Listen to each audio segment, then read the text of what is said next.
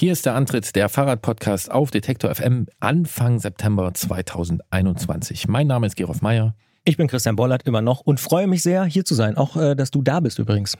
ja, genau. Hat sich so ergeben. Hallo Ja. Christian. Hallo Gerolf. Ja, wie geht's? Mir geht's gut. Sehr gut. Ja. Du bist frisch zurück aus dem Urlaub. Die letzte Ausgabe durfte ich ja, musste ich ja, konnte ich ja alleine machen. Ja, Ne? Mhm. Wie war's? es war sehr schön.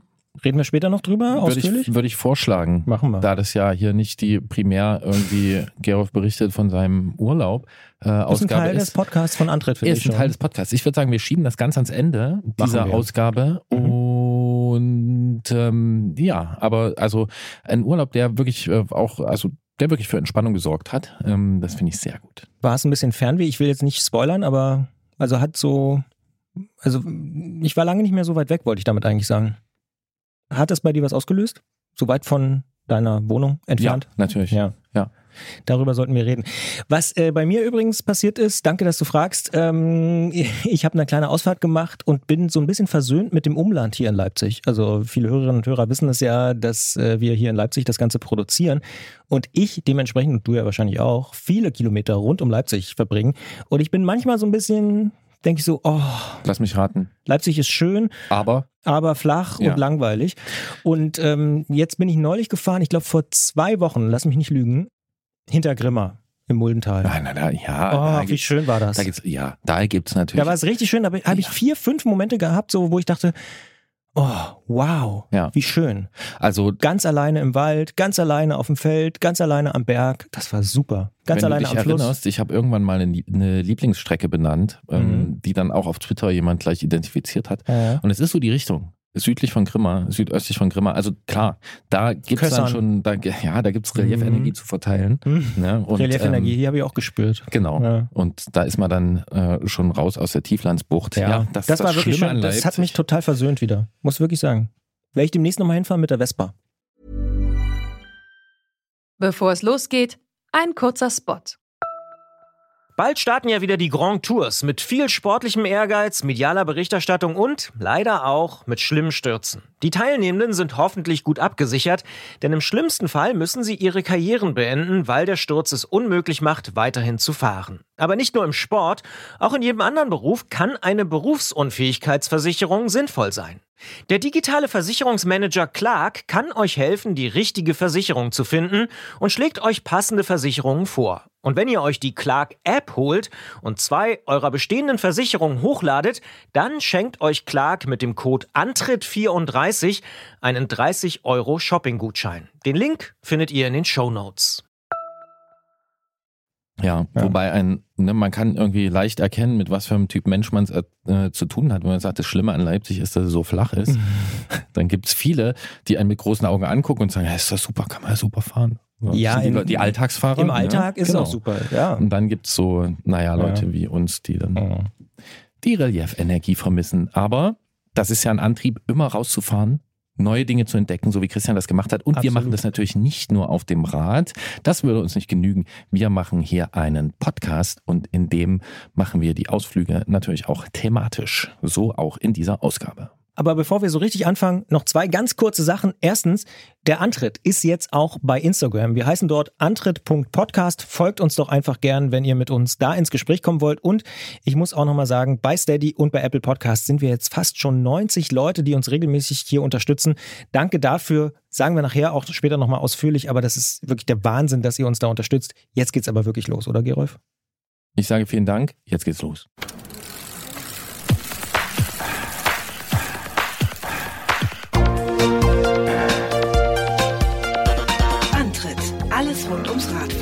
Detektor FM. In Friedrichshafen am Bodensee findet zum Erscheinungstermin dieses Podcasts die Eurobike statt. Das ist die Leitmesse fürs Fahrrad. Wir haben schon oft darüber gesprochen. Allerdings kündigt sich Ich war auch schon da. Christian war auch schon da. Allerdings, ich auch, allerdings kündigt sich eine kleine Zeitenwende an, denn ab dem kommenden Jahr wird sich die Fahrradbranche nicht mehr am Bodensee, sondern in Frankfurt am Main zur Eurobike treffen. Wir sprechen mit unserem Technikexperten Jens Klötzer über Erlebnisse und Erkenntnisse auf der letzten Messe am See und wollen wissen, ob er angesichts des anstehenden Umzugs auch ein bisschen wehmütig ist. Interessiert mich total. Ehrlicherweise äh, kann ich A, da nicht dabei sein und B, freue ich mich aber trotzdem auch auf den neuen Ort, auf Frankfurt, so viel kann ich schon mal sagen, weil der dichter ist äh, und für mich mit dem Zug viel, viel leichter zu erreichen. Denn das Absurde bei der Eurobike war, ich war glaube ich zweimal da, ich musste immer mit dem Auto hin, weil es irgendwie so kompliziert angebunden war und es viel einfacher war, nachher mit dem Auto hinzufahren. Aber dafür sprechen wir später mit Jens Klötzer oder du dann wahrscheinlich. Mitten in der Vorbereitung der Eurobike haben wir übrigens Arne angerufen, Arne Behrensen von Cargo Bike Jetzt. Und zwar in Friedrichshafen logischerweise, wo die Eurobike ja dieses Jahr noch stattfindet. Denn ein Vorschlag der Grünen zur Förderung von einer Million Lastenrädern in Deutschland, so ein bisschen wie eine Million E-Autos, hat ja jetzt im Wahlkampf ordentlich Furore ja, gesorgt, ordentlich Welle gemacht, könnte man auch sagen. Und wir sprechen mit Arne darüber, was aus seiner Sicht dran ist am Vorschlag und vielleicht auch an den teilweise echt sehr harschen Reaktionen. Als Fahrradmensch hat man vielleicht ab und zu ein bisschen davon geträumt, es ist Wahlkampf und plötzlich schiebt sich ein Fahrradthema in den Fokus der Öffentlichkeit. So ist es in diesem Sommer auch passiert, als die Grünen den Vorschlag gemacht haben, den Kauf von einer Million Lastenrädern mit jeweils 1000 Euro zu fördern. Das Echo auf diese Idee ist ziemlich kontrovers. Die einen begrüßen den Vorschlag, die anderen sehen darin die Subventionierung eines bestimmten Klientels. Wie praktikabel der Vorschlag der Grünen ist und wie die Reaktionen vielleicht auch einzuordnen sind, darüber sprechen wir mit Arne Behrensen von Cargo Bike Jetzt. Laut Selbstbeschreibung ist das ein Händler- und herstellerneutraler Think- und Do-Tank der europäischen Cargo Bike Revolution. Und Arne ist zum Zeitpunkt unseres Gesprächs mitten in den Vorbereitungen zur Eurobike. Und wir freuen uns sehr, dass er trotzdem Zeit dafür findet und sagen, hallo Arne, schönen guten Tag. Ja, hallo, schönen Gruß aus Friedrichshafen. Was hältst du denn von dem ja jetzt wirklich sehr, sehr kontrovers diskutierten Vorschlag? Guter Vorschlag, schon drei Jahre alt, haben die Grünen schon vor drei Jahren gemacht. Nichts Spektakuläres. Gerade hat Frankreich eine äh, landesweite Cargo-Bike-Kaufprämie eingeführt für Private. Österreich hat sie schon länger. Aber klar, ist ein Aufregerthema emotionalisiert, genau das, was ein Wahlkampf braucht. Und schön, äh, dass wir das Lastenrad darüber so in eine zentrale politische Debatte kriegen.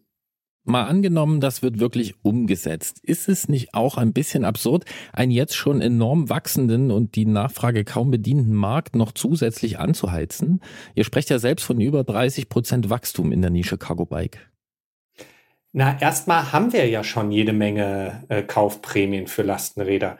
Also gerade im März wurde die bundesweite Kaufprämie, die vorher nur für bestimmte Schwerlasträder galt, auf alle gewerblichen E-Lastenräder ausgeweitet. Ne? Also da haben wir das schon. Gestritten wird ja jetzt um das private Cargo Bike äh, und dessen Förderung auf Bundesebene. Es gibt schon Bundesländer, es gibt schon etliche Kommunen, die immer wieder auch private Lastenräder fördern. Da haben wir es allerdings mit einem bundesweit total ungerechten und immer wieder äh, nur kurzfristigen Förderprogramm zu tun, also ein wahrer Flickenteppich, äh, der alles andere als ähm, effektiv und produktiv ist, sowohl für die, die es beantragen, als auch äh, für die Händler und auch Hersteller, als auch die Kommunen, die immer wieder äh, kurzfristig dann so ein Programm abwickeln müssen. Also das würde über eine bundesweite, verstetigte, gerechte Kaufprämie wesentlich effizienter abgewickelt werden können. Aber ist es nicht ein berechtigter Kritikpunkt zu sagen, Moment mal, die kommen doch jetzt schon nicht hinterher bei dem Markt, die können jetzt schon nicht die Nachfrage bedienen, warum sollen jetzt noch mehr Leute auch noch so ein Fahrrad haben wollen? Die Frage stellt man sich bei den E-Autos nicht. Da ist ganz klar, dass es hier ein industriepolitisches Anliegen gibt, eine Schlüsselindustrie in Deutschland äh, aufzubauen und äh, den Markt strategisch auszuweiten. Bei den Fahrrädern sagt man dann immer nur, ja, fahren, kaufen die Leute doch eh schon, irgendwie reicht doch. Und man hat nicht diese industriepolitische Perspektive. Wir sehen ja gerade, dass es an den Komponenten mangelt, dass es an äh, den Supply Chains äh, einfach Probleme gibt. Und dazu sagen, hey, wir müssen jetzt eine verlässliche Förderung längerfristig äh, schaffen, damit auch die Marktakteure sagen können, wir investieren hier in den Aufbau von Strukturen, von Produktionskapazitäten, weil wir wissen, das ist langfristig jetzt ein sicherer Markt. Das müssen wir erreichen. Aber nochmal vielleicht zur Einordnung, Lastenräder machen ja nicht mal ein Prozent des Fahrradmarktes ungefähr aus. Ist es da wirklich sinnvoll, sich da so die Köpfe heiß zu reden? Also erstmal sind es nach ZTV-Zahlen, wenn ich richtig gerechnet habe, zwei Prozent. Aber klar, das ist ein ganz kleiner Teil äh, vom Fahrradmarkt. Wichtig am Lastenrad ist äh, vor allen Dingen sein Symbolwert. Das Lastenrad steht schon optisch, ist ein Hingucker, ne? äh, fällt auf und es steht auch dafür, dass man mit dem Fahrrad noch viel mehr machen kann, als einfach sich selbst von A nach B zu transportieren. Äh, nämlich auch noch zwei Kinder mitnehmen oder drei oder vier oder Omi und Opi äh, oder halt als Logistiker auch zwei Kubikmeter Paketvolumen äh, bis äh, zu diesem Maximum. Ne? Also das Lastenrad ist schon optisch eine Ansage für die Verkehrswende. Es geht auch anders. Wir brauchen viel weniger Autos. Und entsprechend wird das auch von der Autolobby und denen, die emotional und in ihrem Alltag sehr stark sich vom Auto abhängig fühlen, als Angriff auch ihre Lebensweise, auf ihre Mobilitätsverhalten äh, gesehen und erntet entsprechend die Reaktionen, die wir auch in der Debatte jetzt gesehen haben.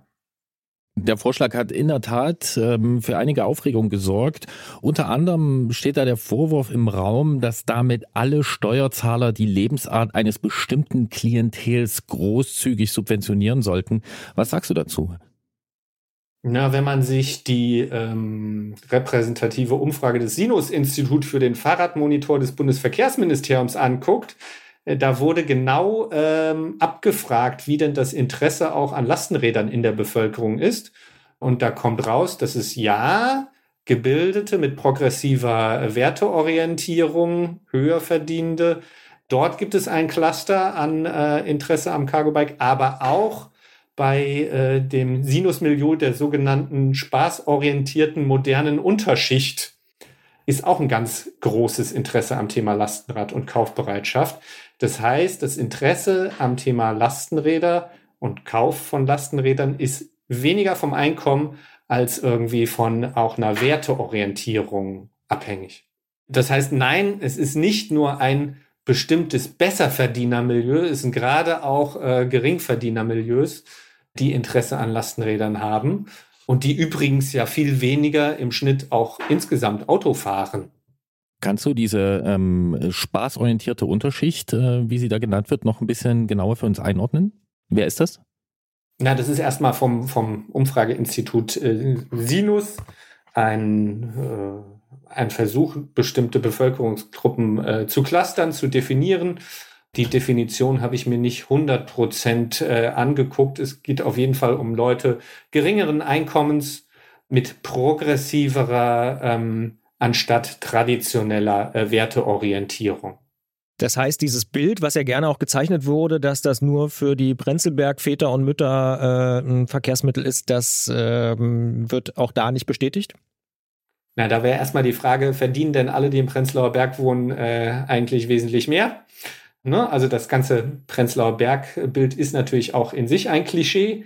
Ich weiß natürlich, was damit gemeint ist, aber nein, nach äh, diesen Sinusmilieus und der Umfrage, wie gesagt, eine repräsentative, gibt es keine äh, vom Einkommen abhängige Interessen am äh, Thema Lastenräder, sondern es sind auch äh, viele Leute mit geringem Einkommen am Thema Lastenräder interessiert. Wer würde denn deiner Erwartung nach äh, besonders von einer solchen Förderung profitieren? Sind das nur die beiden Milieus, die wir hier angesprochen haben, oder geht es vielleicht noch darüber hinaus? Na, da kommt es natürlich ganz drauf an, wie man so eine Förderung ausgestaltet. Ne? Die Grünen haben da jetzt irgendwie relativ äh, einen einfachen Vorschlag gemacht, der noch gar nicht ausgearbeitet ist. Auch da gab es äh, schon äh, jetzt stimmen, ja, man braucht doch da einen Sozialbonus, würde ich total zustimmen. Es gibt schon Städte wie Stuttgart und Karlsruhe, wo es bei der privaten Lastenradkaufprämie einen Sozialbonus gibt. Andere sagen, auch dem würde ich zustimmen, wir müssen auch in Sharing investieren, Sharing-Systeme fördern, weil das ist der sozial gerechtere Zugang für jeden, unabhängig von Einkommensniveau und auch unabhängig von der Möglichkeit, ein Lastenrad sicher abzustellen zu Hause. Das ist ja auch noch ganz wichtig. Und dann sind Lastenräder natürlich sowohl für den Kindertransport, private Transporte, als auch im gewerblichen Einsatz, wo wir eh schon eine Kaufprämie haben, haben sie großes Potenzial, also vom Handwerker bis zur Paketzustellung, überall, wo was transportiert werden muss. Du hast vorhin schon beschrieben, dass das Lastenrad vielleicht auch so ein bisschen so ein Symbol ist, äh, als, ich sage jetzt mal äh, in meinen Worten, als Angriff auf die Autos, sozusagen als äh, Alternative. Hast du eine Idee, warum diese Reaktionen da jetzt so heftig waren? Sind die genau deswegen so heftig aus deiner Perspektive oder steckt da irgendwie noch mehr dahinter, warum jetzt in den letzten Tagen da so viel Diskussion und Kontroverse stattgefunden hat? Na, erstmal geht's im Verkehr, äh, wenn der Platz eng wird und äh, die Autos sich stauen, geht's ja eh oft mal emotional her. Da, da steht ja, ist ja kaum einer mit ruhig Blut dabei, äh, beziehungsweise äh, Respekt vor denen, die es sind. Ansonsten gehen die Emotionen ja im Verkehr gerne mal hoch. Das heißt, wir sind da alle auch, äh, wir sind betroffen, wenn äh, Mobilität nicht funktioniert, wenn unsere eingefahrenen Mobilitätsweisen nicht mehr funktionieren, weil wir mit unserem Auto ständig im Stau stehen oder weil wir mit unserem Fahrrad irgendwie uns auf einmal den Radweg mit ganz vielen anderen, auch großen Lastenrädern teilen müssen und nicht mehr durchkommen. Da bauen sich Feindbilder auf, weil einfach die Infrastruktur dann auch für die Radfahrer nicht so ist, wie sie sein müsste, beziehungsweise die Autofahrer fühlen sich benachteiligt, wenn ihnen die Parkplätze und der Raum zum Autofahren äh, genommen wird. Aber wir brauchen natürlich die Verkehrswende aus Klimaschutzgründen, weil wir lebenswerte Städte haben wollen. Äh, das heißt, dem Auto muss Raum genommen werden und das ist eine Debatte, die die muss geführt werden. Äh, und äh, das findet natürlich auch in Form von Radentscheiden bundesweit statt. Die Demonstrationen jetzt äh, zur IAA in München ähm, also das ist eine hochemotional und politische Angelegenheit. Und klar gehen dann auch mal, äh, kommen dann auch die Sprüche äh, gegen die Lastenräder, äh, die ja uns nur den, die Stadt vollstellen. Da komme ich mit dem Auto und mit dem Fahrrad und als Fußgänger ja gar nicht mehr durch. Diese Besserverdiener und so. All die Bilder kommen dann natürlich in diesen Konflikten äh, auch hoch, werden bewusst geschürt und ganz strategisch natürlich im Bundestagswahlkampf von Parteien, die sich davon einen Vorteil äh, versprechen, äh, dann gegen ein Klischee wie die besser verdienenden äh, Prenzlberg-Mütter äh, zu wettern. Wir sprechen ja ganz viel über Städte oder den sogenannten urbanen Raum. Können denn Lastenräder auch im ländlichen Raum eine Rolle spielen? Ein Lastenrad hat im ländlichen Raum den Vorteil, äh, dass meistens genug Parkplatz, Parkraum äh, zur Verfügung ist, auch für größere äh, Lastenräder, was in den Städten ein größeres Problem ist. Und mit E-Antrieb, insbesondere auch bei einspurigen Rädern, gibt es ja auch schon einige S-Pedelec-Modelle. Das mit der Distanz natürlich auch relativ. Und auch im ländlichen Raum gibt es natürlich viele kürzere Fahrten. Nicht jede Fahrt ist ja auch da gleich äh, 30, 40 Kilometer lang. Ähm, und wir hatten ja auch den bundesweiten Lastenradtest. Ich entlaste Städte heißt jetzt schon, ich entlaste Städte, aber es gab da bundesweit auch sehr viele Unternehmen in ländlichen Gebieten, die das getestet haben und da auch ähm, sehr gute Erfahrungen gemacht haben. Für alle, die nicht so tief im Thema stecken, müssen wir jetzt ganz kurz den Begriff S-Pedelec klären. Äh, was ist das? Ein Pedelec, was bis 45 km/h beschleunigt, nicht nur bis 25, wie die große Mehrheit äh, der Pedelecs. Das Pedelec 45, S-Pedelec, hat dann allerdings äh, Kennzeichenpflicht, Führerscheinpflicht, Helmpflicht und darf nicht mehr auf dem Radweg fahren, ist im ländlichen Raum ja auch nicht unbedingt so notwendig dann wie in der Stadt die Radwegenutzung. Wenn wir jetzt ein bisschen rauszoomen und du hast auch schon so ein paar Förderprogramme angesprochen, dann merkt man, das ist jetzt auch nicht so eine brandneue Idee, Lastenräder zu fördern. Du hast schon angesprochen, gerade auch beispielsweise für Firmen gibt es da schon länger Förderprogramme. Gibt es aus deiner Sicht, aus diesem ganzen bunten Strauß da regional, lokal und auch bundesweit irgendwie Förderprogramme, die aus deiner Sicht bisher besonders gut funktionieren und da herausstechen? Da gibt es zum Beispiel die Kaufprämie in München, die läuft schon einige Jahre die ist konstant. Das ist ein ganz wichtiges Thema bei diesen Förderprogrammen, weil wir haben ja oft, äh, gerade im Bereich Lastenräder, dann macht mal Berlin äh, ein paar hunderttausend Euro Kaufprämie, Düsseldorf ein paar hunderttausend Euro äh, und das ist in einem Tag weggefördert. Ne? Dann gibt's einen Riesenrun auf die Anträge. Äh, der Markt macht einmal eine Riesenspitze. Alle Händler sind gestresst, alle Hersteller sind gestresst, die Antragsteller sind gestresst, die Stadt, die städtischen Angestellten, die das verwalten müssen, sind gestresst. Und dann ist erstmal Ruhe und dann passiert erstmal nichts und alle warten auf die nächste Förderung. Und dann wird die Kaufprämie zur Kaufverhinderungsprämie quasi, weil alle abwarten.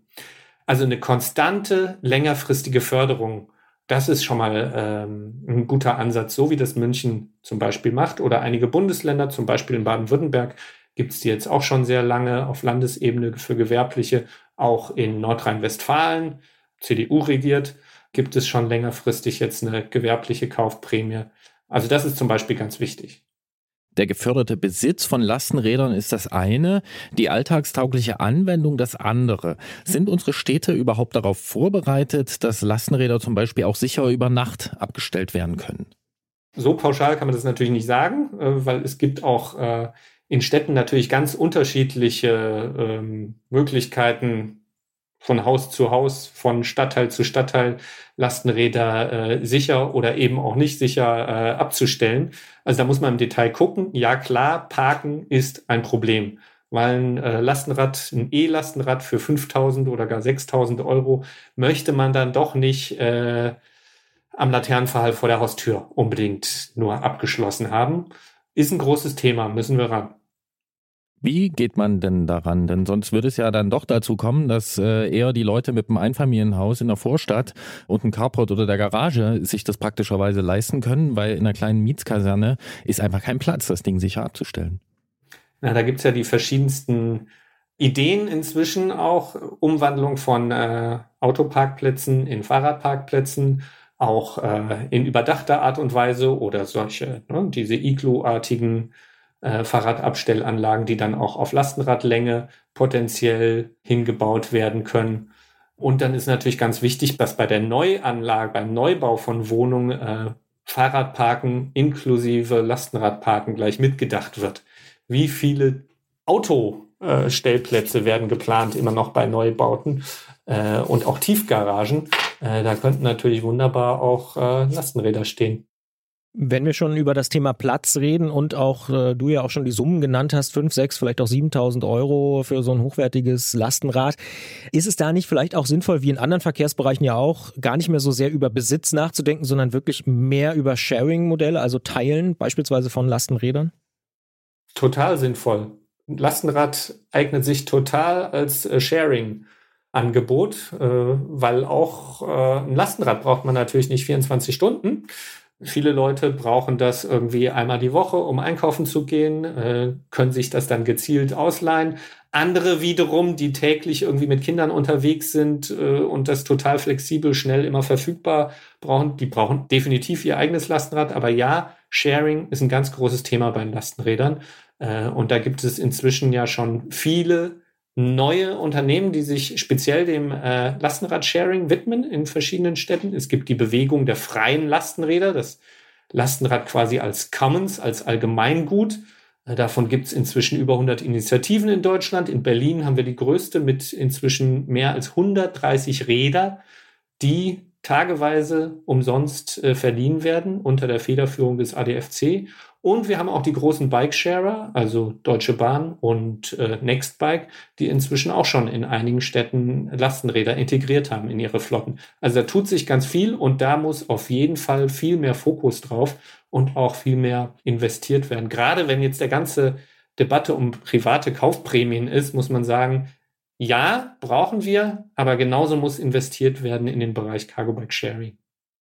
Dann lass uns zum Abschluss des Gesprächs mal noch ein bisschen spinnen. Angenommen, die neue Bundesregierung, äh, die meldet sich bei dir und sagt, Arne, wir würden gern Lastenräder fördern, aber wir wollen es richtig machen. Was wäre deine Antwort? Wie sieht die ideale Förderung aus? Längerfristig mit Sozialbonus, mit spezieller Förderung äh, von Sharing und äh, vor allen Dingen äh, bürokratiearm und damit verlässlich äh, für alle Beteiligten. Und in Sachen Infrastruktur? Infrastruktur äh, muss natürlich auch gefördert werden. Also ich meine, äh, das gilt ja nicht nur für Lastenräder. Wir brauchen ja insgesamt für den Radverkehr eine ganz andere Infrastruktur. Äh, wir sind ja gerade dabei, dass sich in den Städten einiges tut mit den Radentscheiden. Wir brauchen autoärmere oder gar autofreie Innenstädte. Da muss einfach an ganz vielen großen Schrauben gedreht werden. Da geht es ja nicht nur um Lastenräder.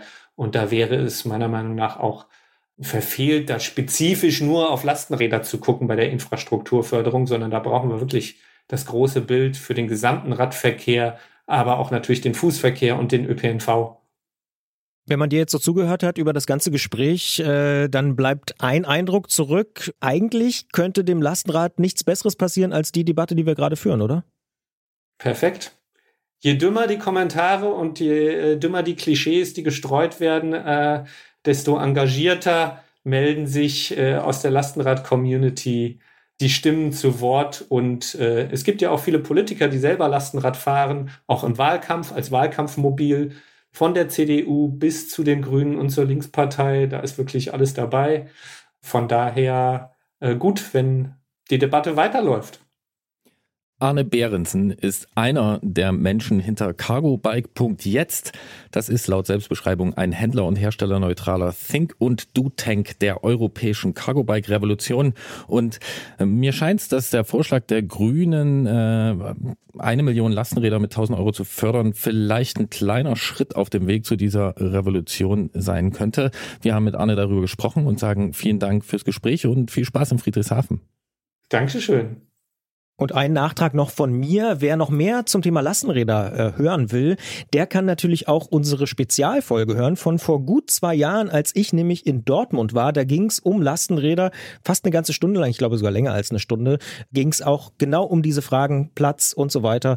Und äh, das kann man auch natürlich nachhören. In dem Antritt Podcast-Feed ein bisschen zurückscrollen muss man da allerdings, aber findet man natürlich, wenn man einfach mal nach Lastenrädern sucht. Auch da beispielsweise so lokale Initiativen aus Wuppertal und ähnliche Sachen Sachen äh, sind da auch schon angesprochen worden. Vielen Dank für das Gespräch. Gerne. Tschüss. Spaßorientierte moderne Unterschicht. Ich hege starke Sympathien. Sagst du, wegen des Sinus-Milieus oder ne, es war ja, glaube ich, das Sinus-Institut. Aber ja, ja, ist ein interessanter Beschreibungstext. Ja, ich habe kurz überlegt, ob wir auch dazu gehören. Glaube ich aber nicht. Nee, ich fürchte, dass äh, die, ähm, also in der Kategorisierung die Akademisierung sozusagen dem entgegenspricht wahrscheinlich. Also ohne jetzt ein, nur, nur ein halber Soziologe zu sein. Ja, ja und hm. einkommensmäßig, na, wer weiß. Ja. Na, ja. das mit dem, ja. dein Porsche ist geleast. so viel weiß ich. Der Dritt Porsche ist geleast, aber die anderen sind eigentlich, habe ich alle im Bar bezahlt. Ja. Hm. ja. Auf jeden Fall fand ich das einen spannenden neuen Begriff. Die Ironie funktioniert übrigens nicht so wahnsinnig gut im Podcast. Aber ja. Ja, okay. Ja. Ist dein Lastenrad geleast? Ich habe keins, aber wir haben schon wirklich mehrfach drüber nachgedacht, eins zu besorgen, weil wir machen hier einmal die Woche so ein Teamessen und da haben wir festgestellt, das können wir irgendwie wahnsinnig schlecht hierher transportieren für so 10, 15 Leute. Es wäre eigentlich ziemlich cool, wenn wir ein Lastenrad hätten, haben aber noch keins, weil auch unsere Nachbarn, das darf ich auch sagen, ja, sagen wir mal so, die haben ein Lastenrad und die sagen, das ist immer das Erste, was geklaut wird. Also es ist wirklich ein Problem. Ja, wie im Gespräch angesprochen, halte ich auch für eins der größten Hindernisse ähm, da auf dem Weg dahin, dass äh, wirklich ähm, ja das in der Breite auch seine Wirkung entfaltet. Ja, und da muss wirklich ein bisschen mehr passieren als hier und da eine Fahrradgarage oder so. Glaube ich tatsächlich auch. Ja. ja. Eins der größten Hindernisse auf dem Weg zum neuen Gespräch, zum jetzt folgenden Gespräch, ähm, das ist ja noch ein anderes, denn Christian lässt mich allein. Ja, du hast mich auch alleine gelassen. Das stimmt. Insofern ist das wieder ausgeglichen. Aber ich sage extra, Christian lässt mich allein, denn wir sind transparent. Das Gespräch ist noch gar nicht aufgezeichnet. Nee. Zum Zeitpunkt der Aufzeichnung dieser Moderationen, denn es wird stattfinden, wenn Jens Klötzer auf der Eurobike ist. Und wo ist Christian Bollert da eigentlich? Der wird, wenn das Gespräch mit Jens Klötzer aufgezeichnet wird, beim Deutschen Radiopreis gewesen sein. Ist das schon Futur 2? Ich glaube, dass er da nicht gewesen sein wird, sondern dass er genau da Ja, tatsächlich wird. in dem Moment wahrscheinlich werde ich. Äh, genau, nee, ich bin tatsächlich in Hamburg beim Deutschen Radiopreis und kann deswegen kurz vor dem Podcast hier, vor der Aufzeichnung nicht dabei sein. Jens Klötzer wiederum ist ja noch auf der Eurobike, während wir das hier jetzt gerade aufzeichnen. Es ist ein bisschen verwirrend, aber dementsprechend kann ich leider bei einem Gespräch mit Jens nicht dabei sein, obwohl es mich wirklich sehr interessiert, weil wir haben es schon angesprochen, die Eurobike, du warst da, ich war da, wir haben dazu natürlich eine Beziehung. Es ist schließlich immer noch die wichtigste Fahrradmesse mindestens Europas, wahrscheinlich sogar der Welt. Man weiß es nicht so ganz genau, du wirst vielleicht ein bisschen mehr wissen, Jens Klötzer erst recht. Aber ist auf jeden Fall eine wichtige Fahrradmesse und dementsprechend ähm, interessiert mich auch, was Jens zu berichten hat von diesem Jahr. Es wird bestimmt wieder Qualitätsware sein. Mit Neuvorstellungen. Klingeln bei Klötzer. Die Technikfrage beim Antritt auf Detektor FM. Wer Fahrrad kennt und Friedrichshafen hört, der oder die denkt ziemlich wahrscheinlich Eurobike. Seit 1991 findet in den Messehallen von Friedrichshafen am Bodensee ein Treffen der Fahrradbranche statt, das sich über die Jahre zur globalen Leitmesse entwickelt hat. An den See zu fahren ist für einige Zeit ein Pflichttermin für die Fahrradbranche gewesen, der in den vergangenen Jahren aber auch gewackelt hat. Große Hersteller sind abgezogen, Termine wurden hin und her geschoben und auch Corona hat der Eurobike übel mitgespielt. Die 2020er Ausgabe ist schlicht ausgefallen. 2021 findet die Eurobike mit Hygienekonzept wieder statt, wird sich aber vom Bodensee verabschieden. Ab dem kommenden Jahr soll Frankfurt als neuer Standort etabliert werden und dementsprechend ist auch unser Technikexperte Jens Klötzer vom Tourmagazin zum letzten Mal zur Eurobike nach Friedrichshafen gefahren und nimmt sich nach einem vollen Messetag die Zeit für ein Gespräch mit mir. Ich sage Hallo Jens. Hallo Gerolf. Du hast einen wahrscheinlich vollgepackten Messetag hinter dir. Kannst du noch gerade ausgucken? Ja, kann ich noch, weil so krass vollgepackt war er eigentlich gar nicht. Ähm, äh, die Termine hielten sich in Grenzen. Ich habe mir auch bewusst wenige Termine gesetzt, um hier in Ruhe drüber schlendern zu können und das hat auch so ganz gut geklappt. In der Vergangenheit haben sich immer ein oder mehrere Überthemen gezeigt, wenn man auf der Eurobike gewesen ist.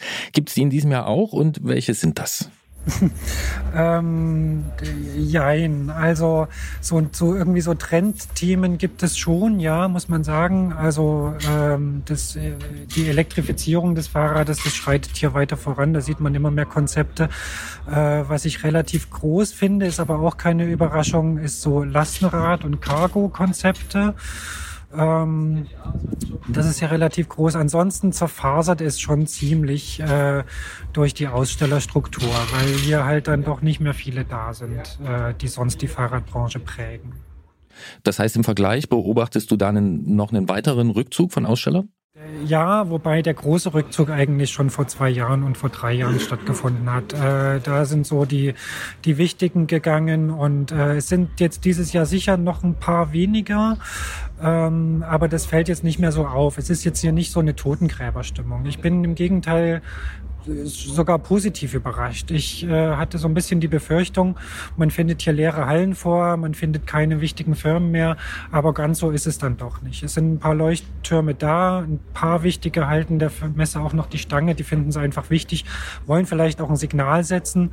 Ähm, also so große Firmen wie Merida ist da, Villiers ist da, äh, Shimano ist ein großer Leuchtturm, der ja auch einen Riesenstand hat.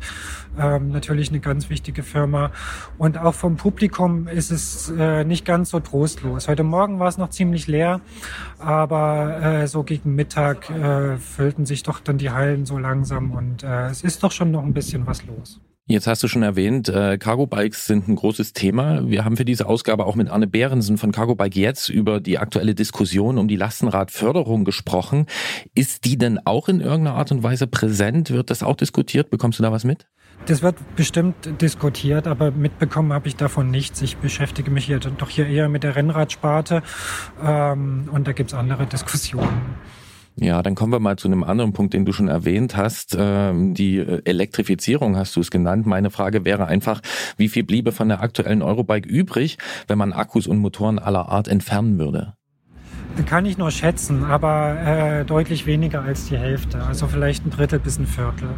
Und da reden wir auch wahrscheinlich nicht nur über E-Bikes, sondern eben Motoren aller Art, Stellmotoren an Fahrrädern, oder? Äh, ich habe da jetzt mal nur von E-Bikes gesprochen. Äh, klar, so Stell andere Stellmotoren am Fahrrad gibt's natürlich auch noch. Ähm, aber ich schätze, dass hier ein Viertel bis ein Drittel muskelbetriebener Fahrräder noch rumfahren.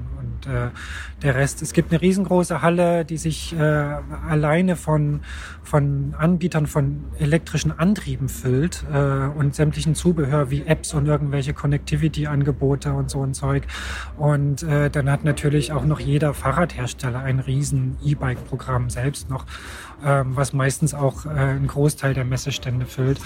Ähm, ich will nicht sagen, dass das Sportrad hier völlig an den Rand gedrückt ist. Es gibt natürlich Marken, die ähm, äh, deren Stärke das noch ist, aber es ist schon auffällig, wie stark das auch die Fahrradbranche prägt. Das ist doch meine Aussage. Wenn wir also die ganzen Motoren zusammenzählen, dann ist es wohl nach Jens äh, über die Hälfte der Exponate, die äh, mit einem Motor ausgestattet äh, sind. Zwei große Premieren in diesem Bereich, nicht Fahrräder, aber Komponenten, sind neue Schaltgruppen fürs Rennrad von Shimano. Dura Ace und Ultegra kommen, wenn sie lieferbar sind, mit zwölf Ritzeln und nur noch elektronisch. Du bist die Dura Ace schon mehrere Tage gefahren. Was ist dein Zwischenfazit? Mein Zwischenfazit ist, ähm, dass es immer wieder erstaunlich ist, wie man irgendwie vermeintlich Perfektes dann doch noch einen Ticken besser machen kann. Die neue Gruppe ist hier natürlich ein Riesenthema. Man hat wahnsinnig lange drauf gewartet. Äh, es ist, die Teile sind immer noch sehr rar.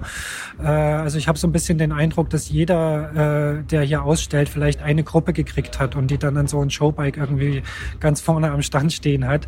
Ähm, man sieht immer wieder auch Räder, die noch mit alten Sachen ausgestattet sind. Also es ist nicht so, dass hier ähm, die sofort äh, massiv ausliefern konnten. Ähm, ja, nochmal zur Gruppe selbst. Also ähm, das ist so Shimano-typisch. Sie haben so an ganz vielen kleinen Details gefeilt, äh, die aber dann doch in Summe irgendwie eine sehr, sehr gute Gruppe wieder draus machen. Und äh, Zwölf Ritzel hat sie jetzt, äh, sie hat eine Funkübertragung von den Hebeln. Das, äh, das heißt, sie schließen damit auch wieder zur Konkurrenz auf. Ähm, und sie begeistert einfach mit äh, Shimano-typisch mit seidenweichem Schaltverhalten. Das muss man wirklich sagen sagen, die Gruppe läuft wahnsinnig leise. Äh, die Funktion, es funktioniert einfach alles irgendwie perfekt und äh, Shimano hat da echt einen perfektionistischen Anspruch. Und es gibt kaum Kritik. Das war bei Shimano-Gruppen auch schon immer so. Äh, gibt nur wenig Schwächen und das zeigt sich auch diesmal hier wieder. Hast du trotzdem noch ein anderes Messe-Highlight für uns oder wirst du sagen, so diese Gruppe oder diese beiden Gruppen, die überstrahlen das schon so in deiner Rennradwelt? Nee, die überstrahlen nicht alles. Ich bin dann schon noch so ein bisschen überrascht, äh, dass hier, also das, wie gesagt, so ein paar große Firmen sind noch da und die haben schon auch was mitgebracht. Also Merida zeigt hier ein neues Kulturrad zum allerersten Mal für die Öffentlichkeit. Äh, Profis sind zwar schon bei, äh, bei der Tour de France gefahren, aber äh, das Rad live äh, für Endverbraucher, das ist wirklich zum ersten Mal hier zu sehen. Ähm, und auch Villiers, eine, eine italienische Rennradmarke von, von relativ hohem Rang, auch die feiern hier eine Weltpremiere. Ein Rad, was vorher die Öffentlichkeit noch nicht gesehen hat. Auch ein ganz interessantes Rad, äh, wie ich finde. Und das zeigt schon, dass die Messe schon noch einen gewissen Stellenwert hat. Das ist hier kein Abgesang, sondern ähm, da gibt's Firmen, die ähm, nutzen die Präsenz von, von Medien, die hier sind und äh, die haben schon extra darauf hingearbeitet, hier zu diesem Termin auch wirklich was Wichtiges zum allerersten Mal zu zeigen. Und äh, ja, das finde ich schon gut. Also die äh, Messe ist hier noch nicht ganz abgeschrieben, auch wenn sie zum letzten Mal in Friedrichshafen stattfindet hat sie schon noch eine gewisse Bedeutung. Ist dir außerhalb des Rennradbereichs irgendwas aufgefallen, ins Auge gesprungen, wo du gedacht hast, das ist ziemlich interessant? Ach ja, da gibt's schon vieles. Also dieser Rückzug von vielen, vielen großen prägenden äh, Fahrradmarken, der hat natürlich auch zur Folge, dass anderes hier so ein bisschen in den Vordergrund rückt. Und was dann schon mal eher auffällt und ins Auge fällt, ist, wie kreativ die Fahrradwelt doch ist. Ja, das waren, ähm, weiß ich nicht, vor vier, fünf Jahren, als, äh, als ich hier die großen Global Player in den Vordergrund gedrückt haben, da hat man sowas kaum wahrgenommen. Jetzt haben die hier einfach Platz und sind auch sichtbar. Ähm, irgendwelche verrückten äh, Lastenradkonzepte, irgendwelche durchgeknallten Rahmenkonstruktionen, äh, diverse Materialien, an die man jetzt nicht gedacht hätte, Magnesium und sowas. Das muss jetzt nicht alles irgendwie von durchschlagendem Erfolg gekrönt sein, aber äh, es ist doch spannend, wie, wie vielfältig und und äh, wie kreativ äh, diese Fahrradwelt ist. Das ist nicht so aufgefallen, als hier noch die ganze, die ganze Industrie versammelt war. Nun haben wir ja in diesem Jahr sehr besondere Bedingungen bei der Eurobike. Also wir haben eine boomende Branche, wir haben große Lieferprobleme, wir haben natürlich äh, Covid über allem und äh, wir haben auch diesen bevorstehenden Umzug. Wie würdest du denn die Stimmung angesichts dieser Konstellation beschreiben? Das fällt mir gar nicht so leicht. Also auf der einen Seite ist hier da schon so ein bisschen Wehmut da. Ne? Die äh, Fahrradbranche ist ja auch mit der Eurobike groß geworden. Das war jahrzehntelang die riesengroße Party, wo man gefeiert hat, wo man sich getroffen hat der Mountainbike-Boom äh, sind da, glaube ich, auch die besten Jahre gewesen hier, wo man, wo die Messe auch so richtig groß geworden ist und sie ist immer weiter gewachsen. Daran erinnert man sich natürlich gerne. Und äh, viele Menschen, mit denen ich heute gesprochen habe, ähm, sprachen von früher. Ja, weißt du noch, wie das damals und so. Ähm, und da ist schon, schwingt so, so ein bisschen Wehmut mit. Auf der anderen Seite ist die Laune jetzt gar nicht so schlecht auch. Ähm, man hat hier, man erinnert sich an eine gute Zeit, aber man guckt auch nach vorne und freut sich eigentlich auf den Messestandort Frankfurt. Ähm, Man erhofft sich da auch irgendwie mehr Aufmerksamkeit und es ist auch so ein bisschen eine Umbruchs- oder Aufbruchsstimmung, weil es ist auch so, dass die Fahrradbranche selbst sich verändert hat, gerade in den wenigen letzten Jahren. Sie ist so viel professioneller geworden. Ähm, es steckt so viel mehr Geld drin. Ja, das sind halt nicht nur irgendwelche Handwerker und Frickler, äh, die sich hier austoben, sondern das sind wirklich professionelle Firmen geworden mit äh, straffer Organisation, mit Ingenieuren, äh, die hochprofessionelle Produkte entwickeln. Und das ist schon ein Unterschied zu diesem Frühjahr, über das man hier so gerne spricht. Und ich glaube, das wird sich dann in Frankfurt auch zeigen. Das wird schon ein bisschen eine andere Messe werden. Vielleicht wird äh, nicht so viel Party gemacht, vielleicht fallen nicht so flache Witze, sondern man geht einfach professioneller um an einem professionelleren Standort. Ich glaube, dass das dieser Fahrradwelt hier bevorsteht. Und äh, das ist aber nicht so, dass man das jetzt groß vermissen wird, sondern man guckt da auch nach vorne und man will ja vielleicht auch in diese Richtung arbeiten. Christian hat mir aufgeschrieben, dass er wissen will, ob eben dieser Schritt nach Frankfurt am Main nicht längst überfällig ist, weil eine Leitmesse eben auch global angebunden sein muss und Frankfurt im Flughafenvergleich dann doch ziemlich deutlich gewinnt gegen Friedrichshafen. Ja, das stimmt natürlich. Und das war ja hier auch eine große Kritik der letzten zehn Jahre, sage ich mal, als die Messe immer größer wurde und immer mehr explodiert ist ähm, und immer, immer mehr Besucher, Aussteller und weiß ich nicht kam. Die Messe selbst konnte sich vergrößern. Da wurde immer wieder mal eine Halle angebaut und äh, irgendwelche anderen Ausstellungsflächen erschlossen. Aber die ganze Infrastruktur konnte da nicht mithalten. Das äh, betraf sowohl die, die Zimmer- und Übernachtungssituation hier in Friedrichshafen, ähm, als auch die Anreise- und Abreiselogistik. Äh, an was man sich hier nicht gerne erinnert von früher, das sind halt diese stundenlangen Staus, in denen man gestanden hat, äh, die wahnsinnig schlechte Anbindung per Zug oder per Flugzeug.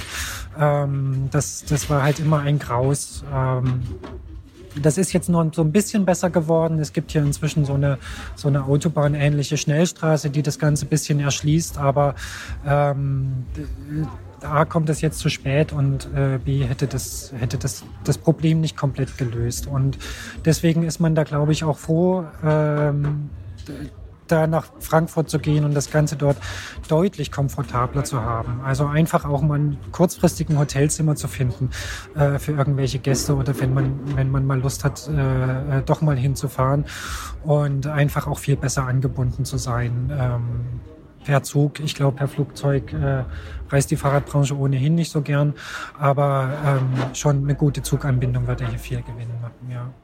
Der Königsweg für den täglichen Weg zur Messe, der war natürlich immer schon das Fahrrad. Da ist man dann immer an diesen ganzen Staus vorbeigefahren und hat sich äh, gefragt, ihr alle, die ihr da in den einzelnen PKW sitzt, äh, was verkauft ihr eigentlich? Aber das ist ein anderes Thema. Ähm, Christian möchte auch noch wissen, ob dieses Konzept Leitmesse überhaupt noch funktioniert oder ob es nicht inzwischen auch punktgenauere Formate gibt.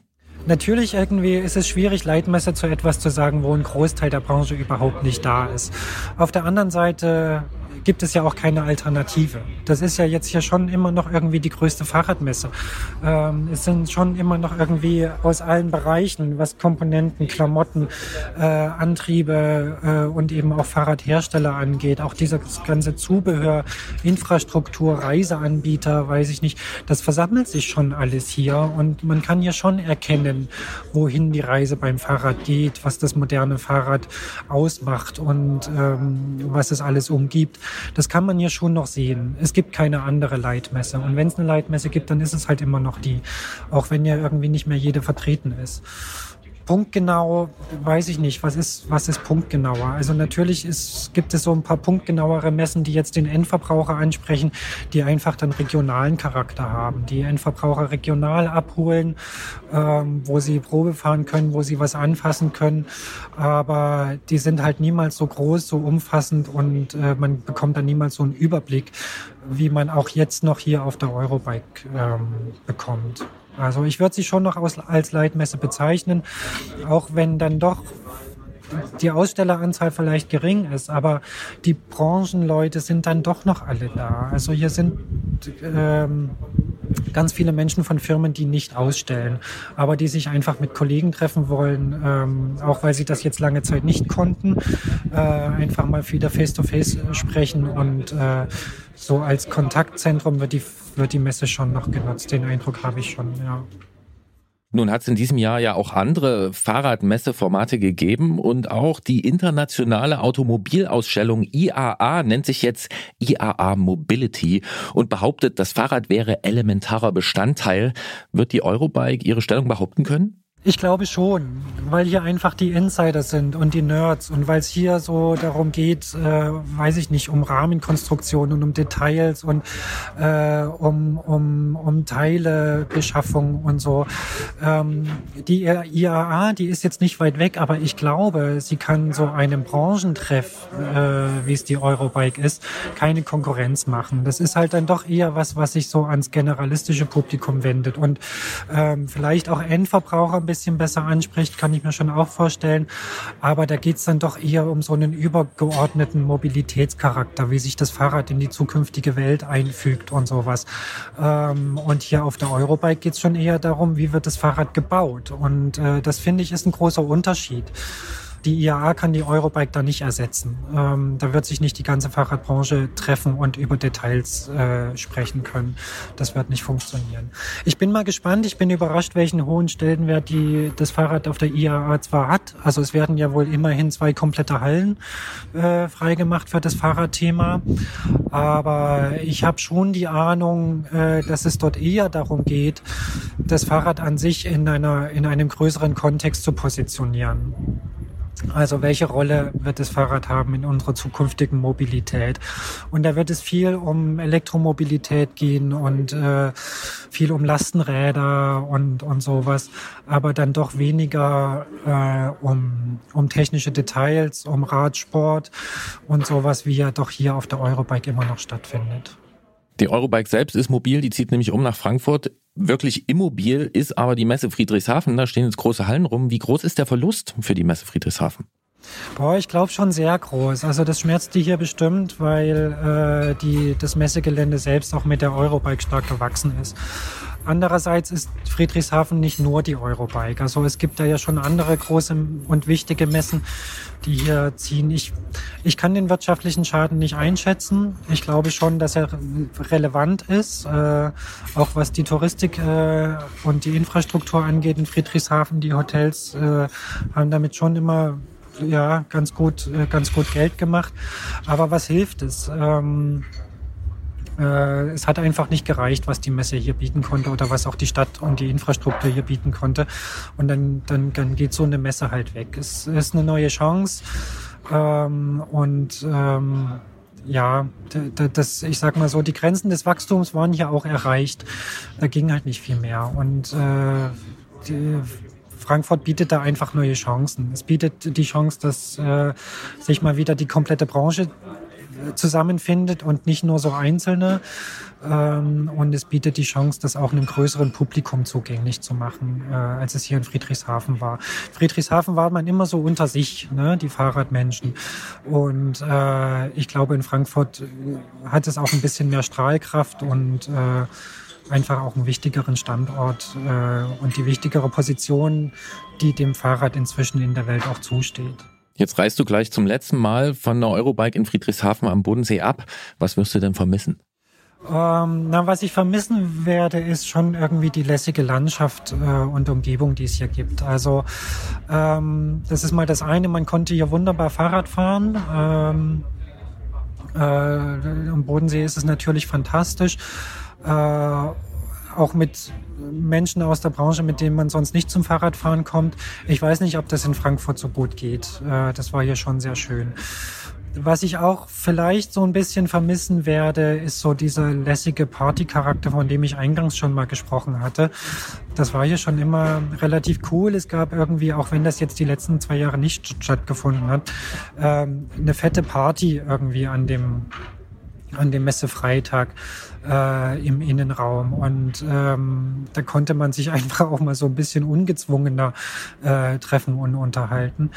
Und naja, so diesen ähm, äh, diesen mehr oder weniger provisorischen Charakter, den die Messe ja auch immer hatte, ja, dass man mit dem Fahrrad besser durchkommt als mit dem Auto, dass man äh, im Zelt oder im, im, im Wohnmobil besser schläft als im Hotel, ähm, solche Sachen, das, das hatte schon seinen eigenen Reiz. Das wird in Frankfurt sicher alles ein bisschen professioneller ablaufen und äh, ein bisschen vermissen werde ich das schon auch, ja.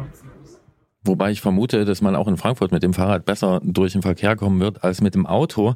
Äh, zum Abschluss habe ich aber noch eine sehr persönliche Frage an dich, Jens. Was ist über all die Jahre deine schönste Anreise zur Eurobike gewesen? Äh, an die kann ich mich noch wahnsinnig gut erinnern. Ich weiß das genaue Jahr nicht mehr, aber da wirst du mir helfen können, weil die war mit dir. Und ähm, wir hatten eine schöne lange Radreise äh, und sind direkt äh, vom Fahrrad quasi ins Messetümmel gestürzt. Äh, sind ja noch mit Gepäck und Trikot angekommen und ich weiß noch, äh, ähm, was, wir, was das für ein großes Hallo verursacht hat. Äh, auf dem Demo-D, den es damals ja noch gab, äh, heute, schon, heute schon längst nicht mehr. Ähm, so ein vorgelagerter Tag, wo man Sachen ausprobieren konnte. Das war mit Abstand meine schönste Anreise, ja. Und ähm, naja, die zweitschönste war, glaube ich, heute, äh, wo wir wirklich mal lässig durchgekommen sind und nicht im Stau standen und heute früh einfach auf den Presseparkplatz durchgefahren sind mit ein paar netten Kollegen im VW-Bus. Und äh, die meisten anderen waren viel, viel schlimmer. Das möchte ich noch vervollständigen. Ich freue mich natürlich, dass du auch äh, unsere Anreise äh, als die schönste bezeichnest. Ich würde es nämlich auch tun. Äh, 2014 war das. Wir sind von Leipzig nach Triest gefahren per Rad und dann per Nachtzug äh, quasi direkt zur Messe. Und ich weiß noch, dass immer, wenn mich jemand gefragt hat, wie es mir geht, ich einfach meinen T-Shirt-Ärmel hochgezogen habe und dann sah man eine sehr konkrete Bräunungskante und dann habe ich gesagt, so geht's mir. Und es ging mir auch wirklich so und ich erwähne es auch deswegen, denn auf dieser Reise ist äh, uns zusammen was eingefallen eingefallen und das ist nämlich der Titel für diese Rubrik, diesen Podcast, diese Sendung gab es damals noch nicht, aber wir waren irgendwo im Böhmerwald und da hat es bei uns beiden Kling gemacht und wir haben gesagt, Klingen bei Klötzer wird die Technikrubrik in unserem Podcast äh, heißen und äh, jetzt ist es mal an der Zeit, das anzusprechen, habe ich gedacht. Jens, ich wünsche dir äh, eine prima Abreise und bedanke mich, dass du nach einem vollen Tag dir die Zeit genommen hast und ähm, ja, bis bald. Ja, schön, dass du dich so genau erinnern kannst. Und ich danke auch fürs Gespräch und äh, freue mich auch schon aufs nächste Mal. Bis bald. Schönen Urlaub. Ciao. Danke, ciao. Das also unser wahrscheinlich letztes Gespräch mit Jens in Friedrichshafen. Sehr wahrscheinlich. Sehr wahrscheinlich. Also zumindest in Verbindung mit einer Messe, vielleicht beim Fahrradfahren, könnte schon mal nochmal passieren, dass er da irgendwie in der Gegend ist und was testet oder um Bodensee fährt oder sowas. Das halte ich nicht für so unrealistisch. Und vielleicht reden wir ja dann auch drüber, was er so erlebt hat. Und wir können ja vielleicht auch mal, wir haben es ja am Anfang schon angesprochen, auch mal darüber reden, was du so erlebt hast, zum Beispiel in deinem Urlaub. Denn du warst unterwegs nicht am Bodensee, sondern in einer ganz anderen Richtung, Richtung Osten. Wie so oft. In den Beskiden. Beskiden, das ist nochmal wo? Es erinnert mich ein bisschen an so eine Margarine. Biskaya. Biskin. Ja, Kennst du noch Biskin? Ich kenne Biskin. Aber es ist eigentlich ein Öl, ne? Biskaya ist übrigens ja. auch keine Margarine. ähm, die Beskiden, die ziehen sich durch Polen, also Südpolen und Slowakei und äh, Tschechien. Und ähm, den meisten Menschen wird wahrscheinlich die Tatra, die hohe Tatra, äh, das in, ich schon mal gehört. in, in äh, der Slowakei und in Polen Begriff sein. Und die Beskiden, die ziehen sich quasi von, naja, Ost-Nordost der, äh, der Hohen Tatra ziehen die sich ähm, in so einem Bogen in Richtung West-Südwest, ähm, vollziehen also so einen Bogen und das sind so kleinere, naja, kleinere Gebirgszüge, verschiedene, äh, die dann äh, lustige Namen haben, wie zum Beispiel die Saibuscher Beskiden. Das fand ich mhm. auch sehr interessant. Und ähm, ja, also kurz gesagt, Polen, Slowakei, Tschechien und das ist mir aufgefallen, Christian. Du hast nicht richtig zugehört, als ich dir erzählt habe, was ich vorhabe. Du hast im letzten Podcast gesagt, ich wäre dort mit dem Allroad-Bike unterwegs, ist aber überhaupt nicht wahr. Gar nicht? Nee. Nee. Nee, war mit dem Mountainbike. Ach, so ja. richtig mit Berge. Scherbeln. Mhm. Scherbeln, ja, ja. Ja, sehr gut. Bei Beskiden sind mir noch zwei weitere Assoziationen eingefallen. Einmal denke ich irgendwie so an Mücken. Also so könnte auch eine Mückenart heißen. Also jetzt mal rein sprachlich. Und aber auch irgendwie ein leckerer Kuchen. Gab es da Kuchen? Ja. Ja, und leckerer wahrscheinlich auch. Ja, ja, sowieso. Ja, Osteuropa ist auch eigentlich für Kuchen immer eine sichere Bank. Soweit würde ich sogar gehen. Ja, es empfiehlt sich auch überall, wo zum Beispiel in Tschechien äh, Zukrana dran steht, mhm. reinzugehen. Das heißt, es ist so ein Kuchenfachgeschäft? Ich habe drüber nachgedacht neulich, was das, wie, wie, wie man das übersetzen könnte. Zucrana. Konditorei kommt dem, glaube ich, nicht so ganz nah, weil Konditorei verbinde ich mit Torten und Zucrana, das sind eher so, so Teilchen. Hm. Ähm, da gibt's also alles, alles Mögliche, wenn man dann doch ähm, ordentlich Sport macht und trotzdem das Projekt positive Kalorienbilanz verfolgt, dann empfiehlt es sich, eine Zucrana aufzusuchen in Tschechien, in, in Slowakisch und Polnisch heißt das ähnlich. Pass auf, ich versuche es zu übersetzen. Patisserie ist es vielleicht im Französischen. Ja, das könnte Also in die richtige, so in das könnte in die richtige Ne? Richtung das, gehen. Das äh, könnte ich mir so vorstellen. Also da so die Brücke zwischen Ost- und Westeuropa zu schlagen. Aber du hast gesagt, mit dem Mountainbike warst du unterwegs, Scherbeln. Das heißt, es ging bergauf und bergab, nehme ich an. Richtig. Und zwar im Bikepacking-Modus natürlich. Mit abgesägter Zahnbürste? Äh, nee, diesmal nicht. Diesmal habe ich die lange. Gar keine. Eine Originallänge habe ich mitgenommen. Sehr gut. Christian Bollert ist heute zu Scherzen aufgelegt. äh, ja, wie die man- abgesägte Zahnbürste ist doch ein Klassiker Ja, eigentlich. die hatte ich so ein bisschen traumatisiert. Mhm, Ich habe sie mir Ähm, gemerkt einfach. Genau, ja, Ja. das ist gut. Nee, äh, mit Zahnbürste in Normlänge und Hängematte und Tarp und Leichtgepäck. Also ja, Bikepacking nennt man das. Und Baumschutz für die Hängematte auch? Ja, natürlich, natürlich tree-friendly Straps. Sehr gut. So, damit die Bäume nicht zerstört werden, äh, wenn man sich da hinhängt. Und es ging wirklich ordentlich hoch und runter. Ähm, wir haben so eine Theorie, ich weiß nicht, inwiefern die wirklich stichhaltig ist, aber unser Immer Eindruck ist, das unser ist hier Eindruck, der richtige Platz. unser Ja. Eindruck ist, dass in Polen Wege direkt gebaut werden. Während Geradeaus. man in, genau, gerade Mhm. aus dem Berg hoch, gerade aus dem Berg runter, während man in Mhm. Tschechien eher mal auch eine Serpentine, eine Mhm. Kurve, ähm, ne, so, so einen Schlängel, einen Trail hat. Da ist es Und jetzt das- eine gewagte Aussage, aber ja, finde ich interessant. Naja, man kann das Mhm. an, an verschiedenen Stellen wirklich sehen. Ich sage nur Spindlerpass im Riesengebirge. Mhm. Den willst du von Süden nur hochfahren und du willst ihn aber auch nicht nach Norden runterfahren, weil Woher da weißt du denn, was ich will? ich kenne den Spindlerpass und ich kenne dich. Ja, okay. So, 28 Prozent gerade nach oben von polnischer Seite und auf tschechischer Seite 6 Prozent oder so in Serpentin. Mhm. Und ähm, ja, das hat dazu geführt, dass wir halt ähm, ordentlich geschoben haben, bergan. Äh, Teilweise auch so ging das leicht ins Absurde. Also ich wuchte mein Fahrrad nach vorne, ziehe beide Bremsen, wuchte meinen Körper hinterher, Mhm. dann wuchte ich das wieder nach vorne. Das Ganze muss man sich jetzt noch mit ordentlichem Regenguss vorstellen. Und, Also fast ähm, wie so ein Klettersteig eigentlich. ja, so Naja. teilweise war das so. Ja. Und wir haben oft oben geschlafen. Polen dann aber, weil da Genau, die- in Polen. Mhm. Ja. Und Wir haben oft oben geschlafen, Auf dem Berg. auf dem Berg. Ist da nicht wahnsinnig kalt? Naja, es ist ja Sommer. Du warst im Sommer da. Also Ja. es war zwar jetzt nicht so, es hat sich nicht immer wie ja. Sommer Wie war das Wetter angefühlt. denn eigentlich? Na, die erste Woche war nass Mhm. und die zweite Woche war sonnig. Mhm. Ähm, und ich wollte noch sagen, wir haben oben geschlafen Ja, ja. und haben meistens in den, dadurch, dass das so kleine, so verschiedene kleine Gebirgszüge sind, es sind immer Flusstäler dazwischen oder sowas, ähm, sind wir immer runtergefahren und haben uns dann in den Orten verpflegt oder gefrühstückt und wir hatten halt so ja, 800 Höhenmeter Abfahrten zum Frühstück teilweise und das auf ordentlichen Scherbelwegen. Schön, ja, relativ steil und es hat super Laune gemacht. Ja. Auch mit leerem Magen. Auch mit leerem Magen. Man hat ja natürlich auch ein Ja. bisschen was mit hochgenommen. Oder Heidelbeeren, ich weiß, also en masse. Heidelbeeren, Himbeeren, ähm, die Früchte des Waldes, die haben wir auch, also Hast du dich rasiert in der Zeit? bitte? Ob du dich rasiert hast in der Zeit, frage ich mich. Ich habe irgendwie so ein Bild vor Augen, so Gerolf mit langem Vollbart zwischen den Heidelbeer. Nee, das habe ich, das habe ich nicht gemacht. Aber mir wurde mal gesagt, als ich von einem meiner äh, Fußausflüge zurückkam, dass man mir meiner Zunge sehr deutlich ansieht, dass ich in den Heidelbeeren war. Mm. Ja, du isst die direkt vom Strauch. Ja, haben wir uns dann dafür entschieden. Aber du nimmst die schon noch vorher in den Finger und dann Ich nehme, ich nehme die in den Finger. Ja, natürlich. Ja, oder in die Hand. Ja, ja. ja. sehr gut. Ich habe so ein Heidelbeertrauma übrigens. Aber es gehört hier, glaube ich, nicht her. Meine Oma wollte mit mir mal Heidelbeeren sammeln, hat mir so ein, weiß ich nicht, zwei Kilo Eimer oder so in die Hand gedrückt, während sie irgendwie zehn Kilo Eimer vollgesammelt hat in einer halben Stunde, habe ich als kleiner Sechsjähriger irgendwie noch nicht mal die Hälfte von dem Eimer voll gehabt und habe gedacht, Omi, was machst du denn da? Wie schnell geht denn das und so? Hat die so einen Kamm gehabt? Nee, ich glaube nicht. Und wenn, dann habe ich ihn nicht gesehen. Ja. Gibt es einen Heidelbeerkamm? Es gibt so einen Kamm, aber de- dessen Anwendung ist, glaube ich, verboten. Ach. Ja, weil du das alles aberntest. Ach so, so, so ein richtig wie so ein Du, Rechen, du kämpfst, so ein Besen. du kämpfst da sozusagen. durch und dann ah, nee, nee, nee, sowas hatte Omi natürlich nicht. Die war Ja. einfach schnell. Und das Trauma besteht jetzt darin, dass Oma schneller war als du. Ja, naja, nee, irgendwie, ja, hm, ist so wie Pilze sammeln. Ist Leicht irgendwie nicht so meins. Herr Boller. Nee, nee, nee, irgendwie, es ist irgendwie so, Hm, Nee, da finde ich nicht meine, meine Erfüllung, glaube ich. Einfach. Nee, ich glaube gar nicht deswegen, aber irgendwie, mir hat es keinen Spaß gemacht, ganz einfach. Es war irgendwie dieses Bücken und so. Nee.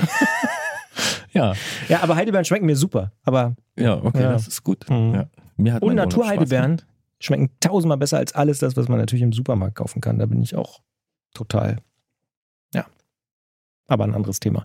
Was ich dich noch fragen wollte, ist, was hast du gelernt? Also außer, dass es äh, in Polen vielleicht möglicherweise eventuell steilere Bergpässe gibt und auf der tschechischen Seite äh, es ein bisschen freundlicher für Fahrradfahrerinnen und Fahrradfahrer gebaut ist und es einen Heidelbergkamm gibt, was du offensichtlich schon vorher wusstest. Was hast du gelernt? Was hast du mitgenommen? Was bleibt in deinem Kopf? Hm, Ich habe ja hier in den letzten, weiß ich nicht, wahrscheinlich zwei Jahren mindestens, habe ich so ein bisschen das Thema Hängematte propagiert. Definitiv. Ja.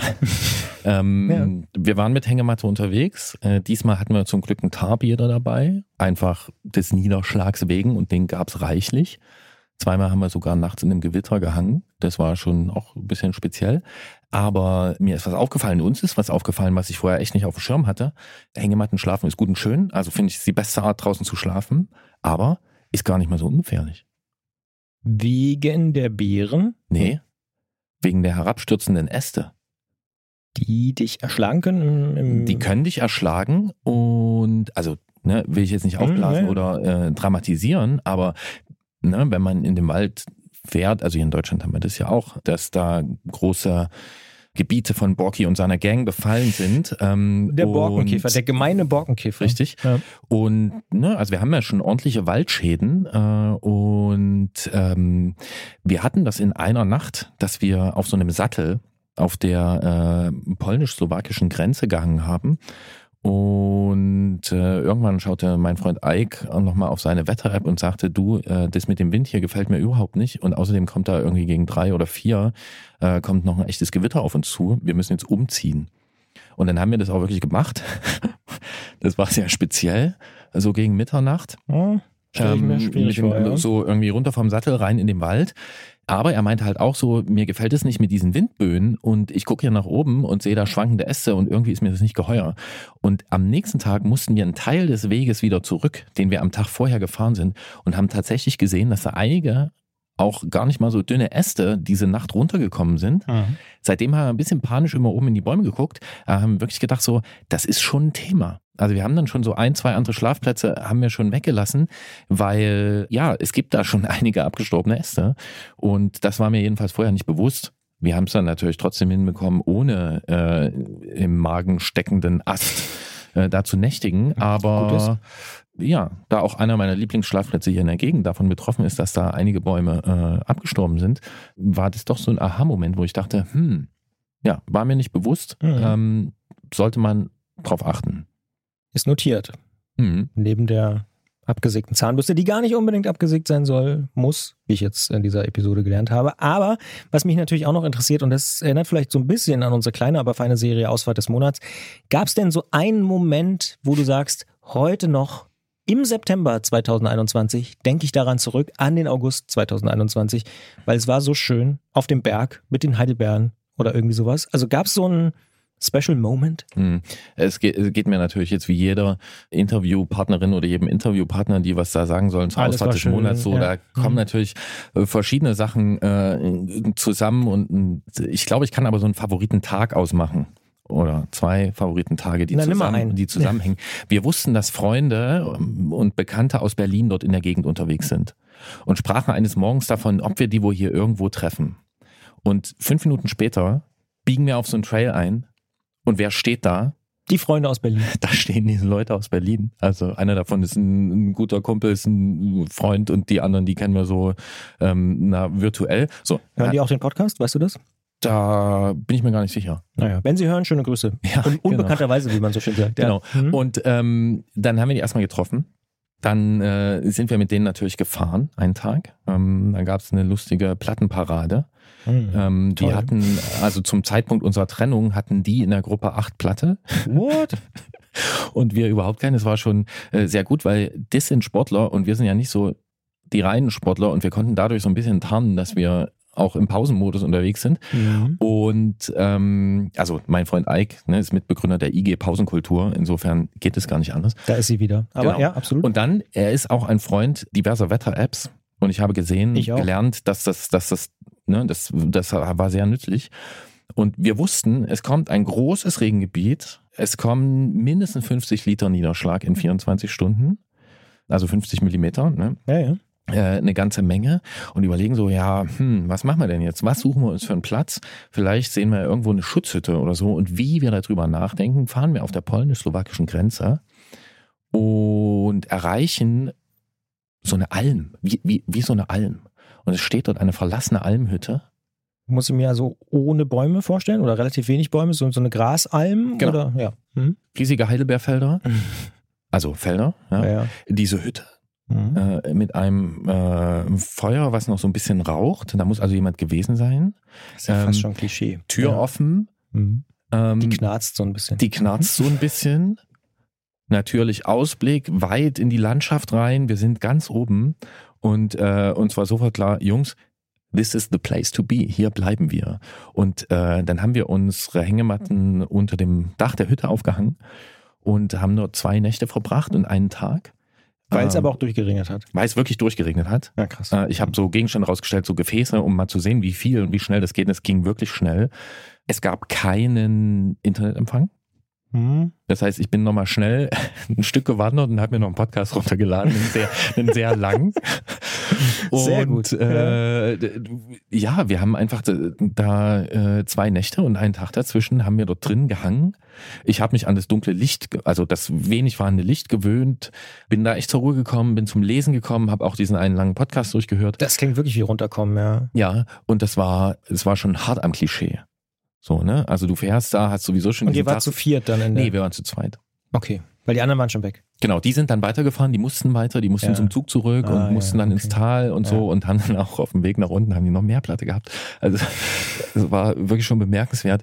Und ähm, ja, du, du überlegst, was mache ich jetzt? Ne? Und du bist da mit so wenig Zeug unterwegs und bist da draußen und bist Ja. ja wirklich den Elementen ausgesetzt sozusagen. Also mehr als man das sonst ist und deswegen macht man das ja auch. Und dann wird halt so ein Regengebiet halt wirklich zum Problem. Es war auch alles nass. Ne? Die, also Ja, ja. die ganze erste Woche war schlammig. Aber es ist spannend, weil normalerweise erzählen die Leute immer, dass es irgendwie, ah, hier der Sonnenaufgang war irgendwie besonders toll. Aber ich finde es eigentlich toll, dass äh, quasi der Dauerregen, zwei Tage Dauerregen in der Hütte. Ich stelle mir das auch echt cool vor. Ja. Also, äh, Ja, du gewöhnst dich auch dran ans, ans, ans, Ans Fahren, im, Warten. ans Fahren im Regen. Du gewöhnst dich dran, dass du auf diesen Kammwegen, es war auch sehr lustig, also wir haben immer die Kammwege genommen, die Wanderwege äh, und dann fährst du so von Gipfel zu Gipfel und es war in der ersten Woche wirklich permanentes Spiel, von einem Gipfel von der Höhe runterzufahren in eine Senke und sich dann blitzschnell zu entscheiden, fahre ich Mitte, fahre ich links, fahre ich rechts, weil alles war voll mit Pfützen und es gab schon mehrere Jeep-Spuren da außen drum rum. Das zog sich die ganze Woche durch und wir sind da durch einige Pfützen geflügt.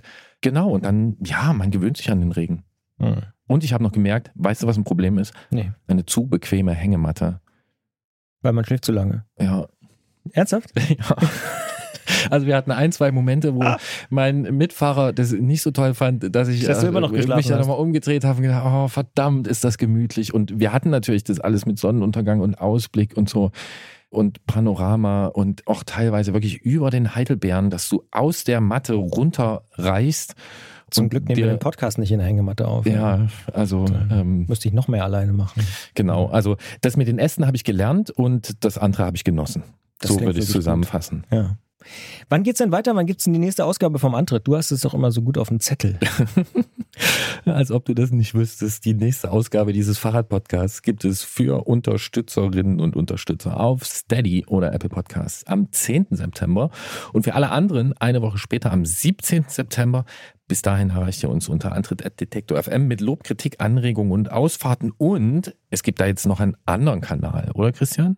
Ganz genau. Ich habe es ganz am Anfang ja schon kurz erwähnt, dass wir mittlerweile auch bei Instagram sind. Und dort könnt ihr uns ganz einfach folgen, indem ihr ja nach Antritt mal sucht auf Instagram. Da gibt's unseren Kanal. Und ich kann euch auch noch mal ganz genau sagen, wie dieser Kanal heißen wird oder wie er schon heißt, äh, damit ihr es auch wirklich findet. Denn äh, manchmal ist man ja ein bisschen, also ich jedenfalls, äh, orientierungslos oder so. Und ihr sucht einfach nach antritt.podcast. dann findet ihr bei Instagram diesen Kanal zum Podcast.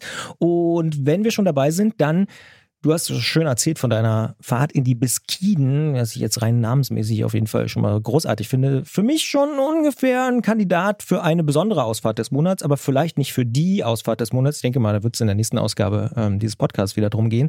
Aber wenn ihr auch Geschichten habt, die im Dauerregen, zwei Tage in der Schutzhütte oder Sonnenaufgang in der Hängematte oder auch, ich weiß nicht, was war, hatten wir? Das Eichhörnchen im Park. Das ist nach wie vor eine meiner Lieblingsgeschichten.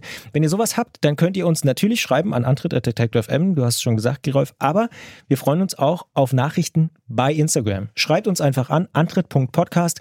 Wenn ihr schöne Geschichten habt, wenn ihr Fotos habt, euer Sommermoment 2021, schickt's uns. Wir freuen uns sehr, mit euch auch auf Instagram ins Gespräch zu kommen. Folgt uns, schreibt uns, kommt mit uns in Kontakt. Wir äh, sind auf jeden Fall sehr, sehr gespannt auf diesen neuen Kanal. Und das muss ich vielleicht auch noch sagen. Ganz am Anfang habe ich schon kurz erwähnt, Steady und Apple Podcast ist wirklich Wahnsinn. Jetzt fast, ganz haben wir es noch nicht, aber fast 100 Leute, die uns da regelmäßig unterstützen. Das ist ziemlich, ziemlich cool. Vielen Dank dafür. Wenn wir noch ungefähr zehn Leute finden, dann sind wir da schon dreistellig. Das ist sehr, sehr, sehr, sehr cool. In wenigen Wochen, kann man mittlerweile sagen, haben wir es geschafft, da möglicherweise dreistellig zu werden. Also Wahnsinn. Ich bin immer noch platt, ob eurer Unterstützung. Finde ich auch sehr cool. Ja. Vielen Dank von mir an dieser Stelle. Danke. Und dann bleibt uns nur noch einen eventuell passenden Song einzustreuen den du ausgesucht hast. Richtig. Denn mir ist unterwegs in Polen unser Gespräch mit Leona Kringe äh, über den Bikepacking Deutschland e.V. noch ein bisschen durch den Kopf gegangen und die Entwicklung, die das Bikepacking so nimmt und wie ich mich da so durch den polnischen Schlamm kurble, fällt mir ein, dass es nicht nur einen Verein zum Draußensein mit Leichtgepäck gibt, es gibt zumindest für mich auch schon eine inoffizielle Hymne. Denn was, Christian Bollert, ist wohl eines der wichtigsten Utensilien beim Bikepacking? Es ist nicht die Zahnbürste und es ist auch nicht die Hängematte. Was könnte es noch sein? Das ist jetzt natürlich so eine eine Million Euro Frage, ne? Hm, gute Laune und äh, eine Regenjacke. Das stimmt, aber das kann man auf sehr vielen Fahrradtouren gebrauchen. Mhm, aber ja. beim Bikepacking, wo man so lang draußen ist und wo man auch mal in der Schutzhütte ist für zwei Nächte. Ein langen Podcast? Und sich einen langen Podcast ah, reinziehen will. Oder wo man Statusmeldungen, ich vor dieser Sehenswürdigkeit, ich vor diesem Baum, ich in diesem Tal, mein Fahrrad und ich von vorne, von hinten, von der Seite, von oben. Was braucht man dafür? Smartphone. Ja, und man braucht natürlich eine Powerbank. Und Powerbank heißt der Song von Deichkind, der wirklich auf dem grandiosen Album Wer sagt denn das enthalten ist. Und er ist mir eingefallen unterwegs. Ich habe ihn gehört. Ich habe Ike damit genervt. Und für mich, nur für mich, ist das die inoffizielle Hymne des Bikepackings. Und wenn jemand andere Vorschläge hat, können die auch gerne eingebracht werden. Deichkind mit Powerbank. Vielleicht sogar die Hymne unserer heutigen Zeit insgesamt. Man muss sich auch mal was trauen, Christian. Ja, also, ne, Powerbank braucht man eigentlich ständig, finde ich. Im Zug zum Beispiel. Aber, ja. Viel Spaß, gute Fahrt. Bis bald. Meiner ist aus China. Powerbank. Wo hat der Typ eigentlich immer seinen Saft her? Powerbank. Immer unter Strom. Was für ein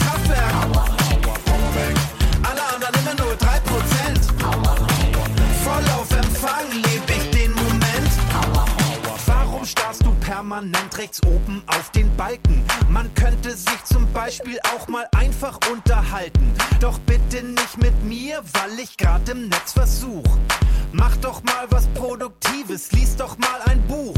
Ich mach noch schnell paar Fotos, schicke Giffys um den Globus.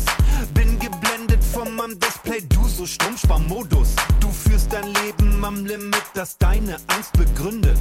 Weil dich ohne Ortungsdienste leider keiner findet. Keiner davon meine, kauf dir selber eine. Keiner davon meine,